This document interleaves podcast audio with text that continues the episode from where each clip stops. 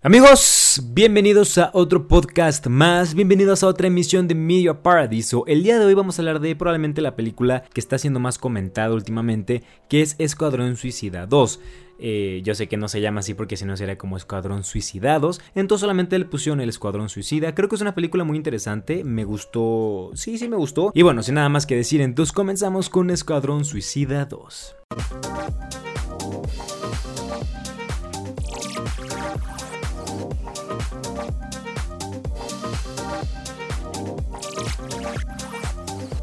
Vamos rápido con la historia. Amanda Waller vuelve a reclutar a diversos villanos para un proyecto suicida. En esta ocasión, detener a un dictador en corto maltés, a la par de detener a un curioso proyecto que de completarse puede ser un peligro para la humanidad. Esa es básicamente la historia sin spoilers. Obviamente ya saben que posteriormente voy a hablar con spoilers, pero esa es como la reseña que pude realizar. Bueno, da una idea acerca de lo que vas a ver en esta película. La duración es de 2 minutos 12. Yo la sentí un poquito más larga, la verdad, no me pero en general creo que sí es una película pues larga, ¿no?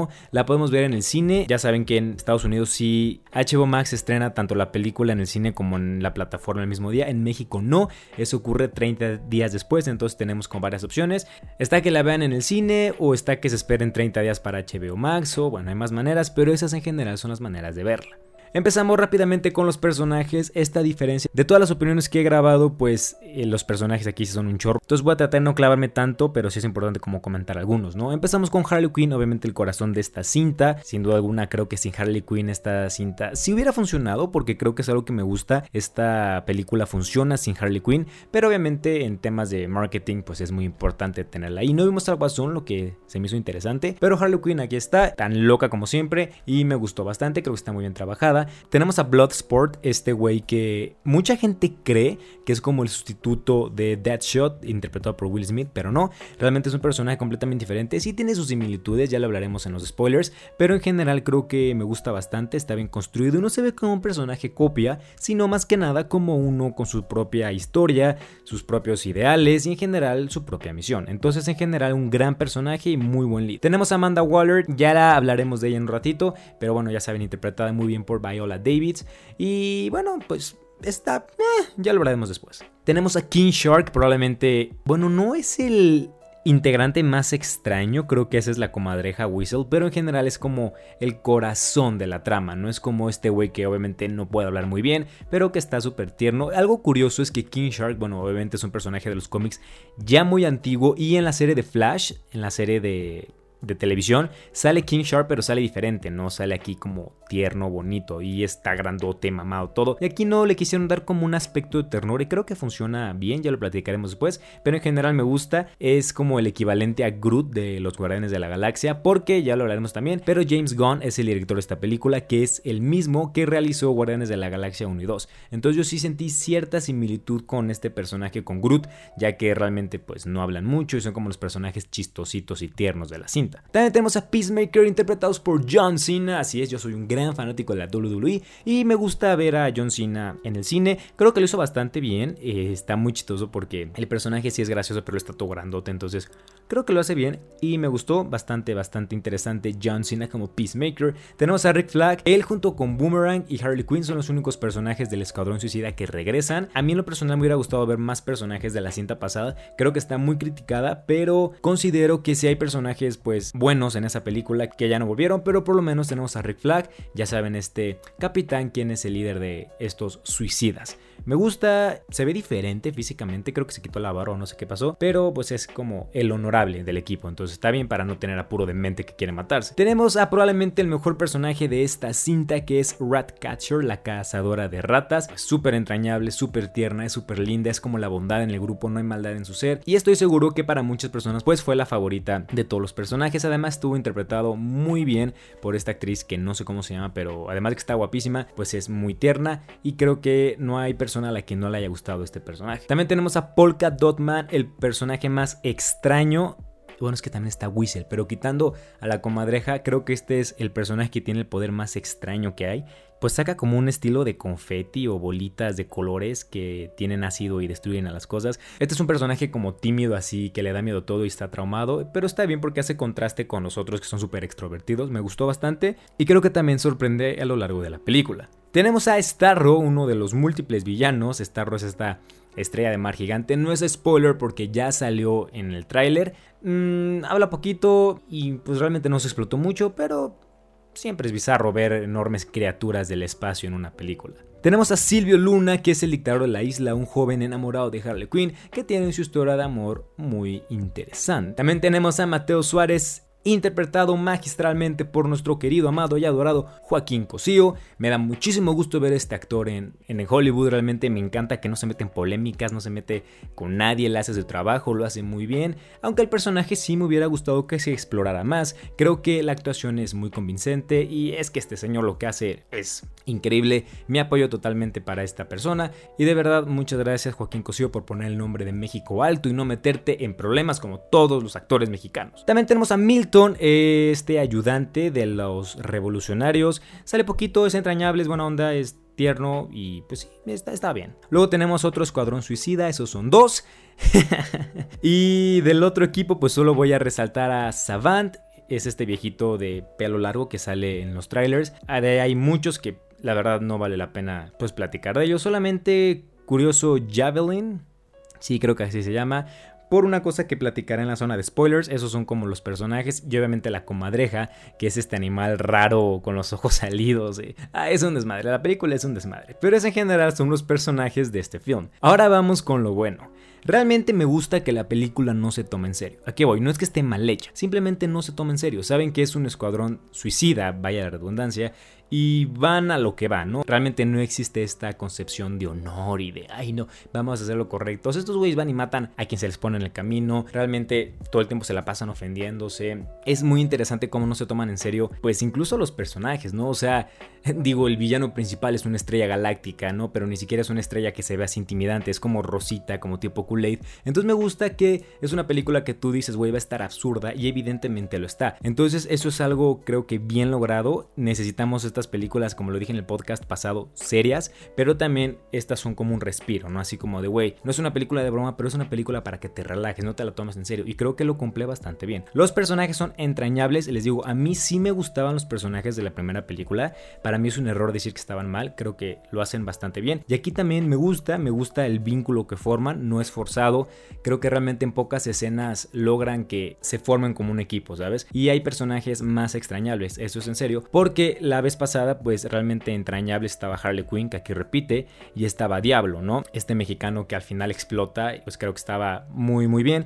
Y en esta ocasión tenemos a, en general todos, todos hacen un buen papel y creo que los personajes es una de las mejores cosas que tiene esta película. Y aquí me quiero detener más porque Ratcatcher es increíble, de verdad es, es, la nobleza, es ese personaje bueno, ¿sabes? Ese personaje que aunque sea considerado un criminal, realmente no lo es. Y su amistad con Sebastián la ratita pues está muy bonita. Lo que me gusta mucho de este director que toma personajes pues realmente no muy conocidos y que podrían parecer bizarros y los hace pues muy famosos y les da como un buen desarrollo, ¿no? Lo vimos con Guardianes de la Galaxia, donde hizo que un árbol parlanchín y un mapache pues fueran entrañables. Aquí lo repite con este personaje que si yo te platico, ¿no? Que tiene el poder de guiar ratas y de usar ratas a su beneficio, pues no te podría parecer muy interesante, pero créanme que lo está. Y también tenemos por otro lado a Polka Dot Man, este güey que les digo que saca como confeti o no sé. Algo interesante de este ser es que no usa sus poderes muy seguido, pero cuando los usa sí es como muy poderoso, pero está como traumado y es como tierno, también como que no es malo. Según yo no se explica por qué está en la cárcel, es algo que faltó pero en general hace buena dupla con Ratcatcher y obviamente pues King Shark, ¿no? Es, es tierno, es como les digo el Groot del equipo. Es este personaje súper tierno que realmente no quiere estar solo pero entiende su naturaleza y dice, bueno, ok, pues estoy solo y me pongo triste porque nunca voy a encontrar el amor, pero luego me como una persona. Entonces también esa dualidad de lo que quiero y lo que soy también se me hace muy padre. No se vayan a enojar conmigo, pero sí considero que Will Smith quedó a deber como Deadshot. ¿Por qué? Es que a mí Will Smith no me lo puedo tomar como un personaje líder en serio, porque siempre es como este güey carismático buena onda, ¿no? En cambio aquí, por ejemplo, Idris Elba como Bloodspot es más serio, o sea, es más rudo, siento que te da más miedo, ¿no? Aunque los poderes son similares, sí considero que él tiene un poquito más de, razón. Me gustó mucho más que Deadshot, aunque sí creo que las historias son parecidas. Esto ya lo hablaremos al ratito, pero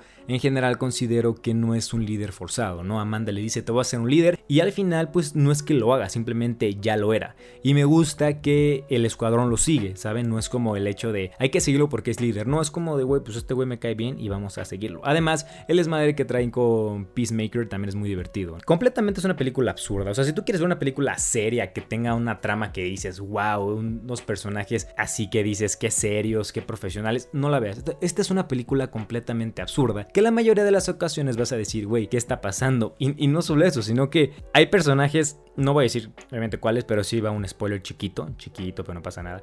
Hay personajes que se mueren al segundo, entonces está muy cagado como pues lo presentas para simplemente matarlo luego, luego. Es una película absurda, es literal para relajarte, para verla, para divertirte, no para ponerte a hacer teorías.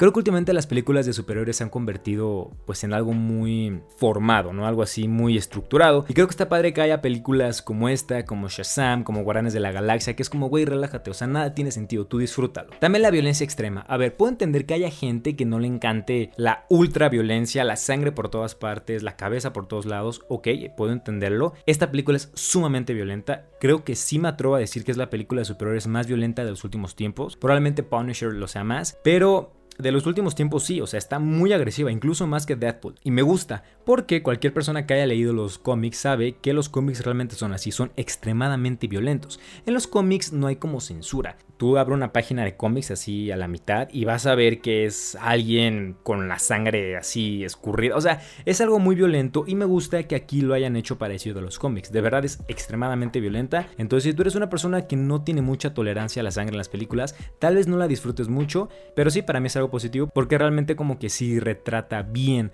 lo que pasa en el cómic. Porque además el cómic de Escuadrón Suicida es extremadamente violento, entonces creo que esa parte pues es muy fiel. Los efectos especiales son buenísimos, ¿eh? Realmente me gustó mucho. Hace poquito vi una película, la de Mortal Kombat. No la hablé porque considero que es una película que te tiene que gustar la saga para que te guste la película, pero sí tiene efectos muy pinches y aquí no, aquí los efectos realmente están muy bien, todos en general, todo se ve muy real, todo se ve muy verídico, los trajes están padrísimos, el traje de Bloodspot a mí me pareció increíble, que es como simplemente un casco pero como una calavera abajo, tal vez el único personaje que no se puede ver muy real, pero no creo que sea por culpa de los efectos, sino por cómo fue diseñado, pues fue King Shark, pero de ahí en fuera creo que los efectos están muy muy bien logrado. La amistad del grupo es algo muy bonito, de verdad es muy padre ver cómo a lo largo de los minutos se empiezan a llevar bien y como al principio era como de güey jódanse, a, bailamos en una discoteca y esto se logra con un momento en específico, ¿no?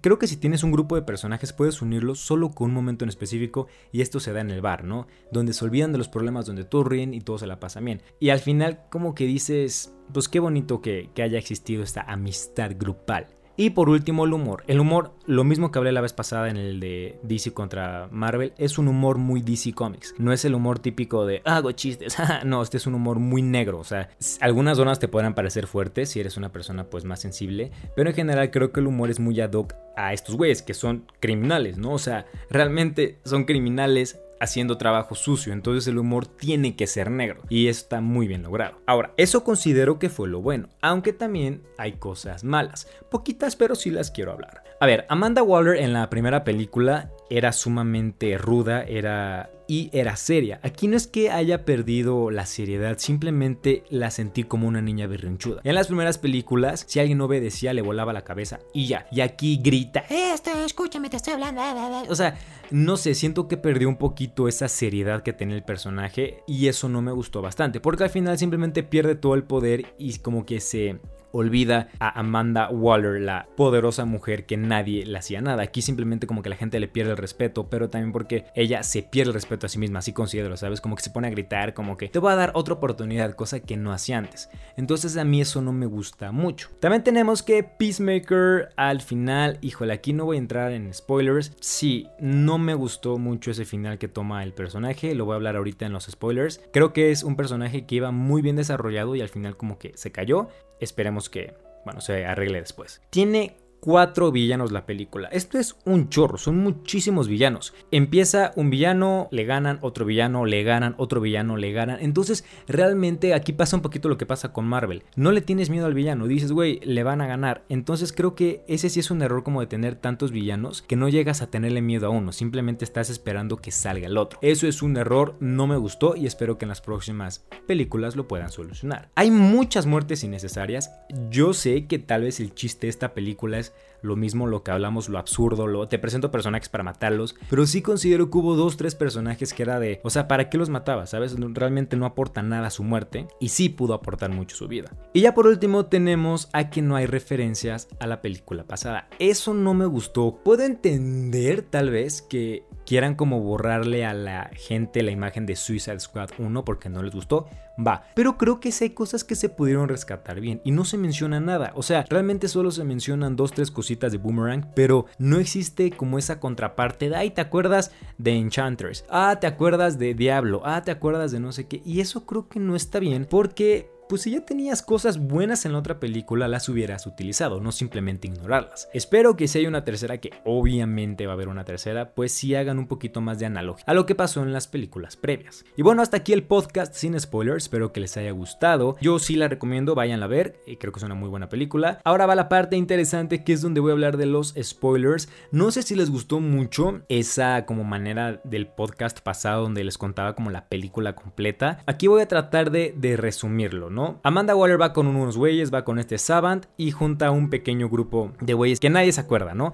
Llegan a la isla, ya saben, les prometen lo mismo, te voy a reducir la condena. Llegan a la isla y los matan en chinga a todos, menos a Harley Quinn y a Capitán Rick, ¿no? A Rick Flag. Nada más. Tú dices, ¿qué pasó? Porque de verdad los matan en 5 minutos. Un poquito el estilo de Deadpool 2, cuando todo el Team X se muere. Así, justo. Los primeros personajes que salen, que incluso en las promocionales son estos que están como enfrente de una bandera, creo. Esos se mueren todos.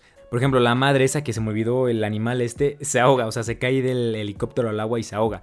Entonces tú dices, ¿qué pasó? Y ahí va lo curioso. Resulta que Amanda mandó a dos equipos. Está el equipo ese que se murió todo menos Harley Quinn y Rick Flag. Y el equipo, el otro, el que sobrevive. Ratcatcher, Bloodspot, Ponka Adultamente, todos esos güeyes. Un dato curioso que dije hace poquito es que, por ejemplo, Javelin se muere al principio, pero es importante porque le deja pues como su, su lanza, su palo. Realmente no sé qué es a Harley Quinn, que es como muy típico de ella. Entonces es como único que aporta el personaje, pero de fuera todos esos personajes se mueren.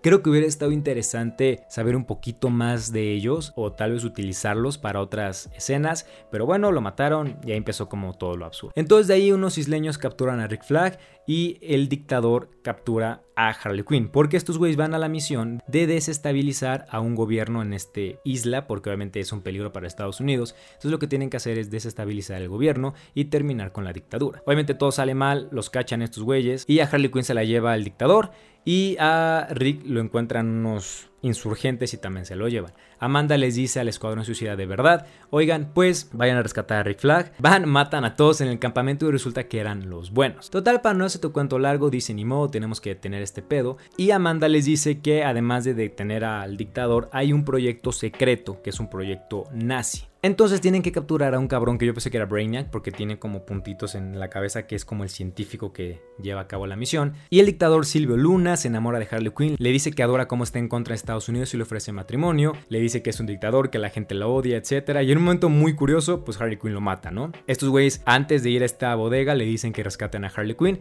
pero Harley Quinn simplemente ya estaba rescatada. Entonces ya llegamos a la segunda parte de la película, que es donde tienen que entrar a este centro de investigación a ver qué es lo que están haciendo. Ahí está el primer villano que se muere, que es Silvio. Luego el poder pasa a su tío, creo, que es nuestro mexicano favorito. Y ya de ahí está el segundo personaje. Es este dictador que quiere cazar a los gringos, así les llaman. Se deshacen de él también. Total logran entrar a este centro de investigación y resulta que lo que hay es una estrella interdimensional que busca terminar todos simplemente como lanzando copias de sí mismo y controlando las mentes de las personas. Ese güey es Starro. Para no hacerles el cuento largo, obviamente hay una batalla, Starro completa a todo mundo, estos güeyes destruyen los archivos y ya le dicen a Amanda como listo, ya está, ya quedó. Y Amanda les dice, bueno, váyanse porque ya, ya quedó, soltaron al monstruo, van a terminar con estos enemigos de Estados Unidos y total ya garantizaron la seguridad del país. Váyanse de ahí. Pues Ratcatcher, Polkadot y Bloodspot dicen no y se regresan a matar a, a la madre esta grandota. Y ya lo hacen, pero a la par John Cena Peacemaker está peleando con este buen amigo Rick Flag, ya que Rick Flag descubrió que el gobierno de Estados Unidos también estaba muy metido en este programa, entonces él quería revelar esa información al público. John Cena decía que no, que porque su lema es hacer paz sin importar a quién tenga que matar, de eso también está como cagado. Ahí es donde no me gusta porque John Cena se hace malo también y pues mata a Rick Flag. Total, también busca matar a Ratcatcher, es algo que no me gustó porque pues Ratcatcher no le había hecho nada y John Cena dijo, bueno, pues ni modo, tengo que matarte. Y ahí es donde Bloodspot lo mata. Obviamente la madre está se libera, es birro. Y de ahí pues logran matarlo con la rata, San se acabó. Y ya esa es la película como en general, muy rápidamente. Como podemos ver no es una historia que digas, wow, pero obviamente lo importante es en el transcurso de la misma lo que va sucediendo. No quiero decir todas las bromas porque está pues fuera de serie, ¿no? Obviamente lo importante es que la vean. Pero hay cosas que aquí no me gustaron, como que por ejemplo se muere Polkadot y, y no, no, no, tiene razón, o sea, es como, soy un superhéroe lo matan, y es como de, bueno, ¿qué pasa? Por otra parte, King Shark cae de un edificio, lo muerden unas madrecitas, le disparan mil veces y no le pasa nada, entonces también está como cagado esa como dualidad de, ajá, este personaje se muere en dos minutos y este de acá no se muere. De las muertes innecesarias creo que esa era la parte, ¿no? Creo que Polka no tenía que haber muerto, Rick Flag tampoco, creo que Rick Flag era esta parte de seriedad que tiene el grupo y ahorita sin él pues no, no importa. Y otra cosa es que realmente John Cena, bueno, perdón, espero que diga John Cena, pero bueno, Peacemaker pues no muere, o sea, realmente está vivo y eso también no me gustó porque es como de, a ver, si tú haces las cosas simplemente por la justicia, pues ¿para qué matas a esta chava? ¿No? Como que se fueron por el final barato de ahora queremos que este güey sea malo en las segundas películas y eso también no está nada chido. Y al final, pues bueno, Amanda Waller como que les dice, si no se regresan y van a matar a la estrella, los voy a explotar. Y en lugar de explotarlos, como en la primera película que hacía, ah, sí, no, te mato. No, aquí empieza a gritar, empieza a gritar y su mismo equipo la duermen.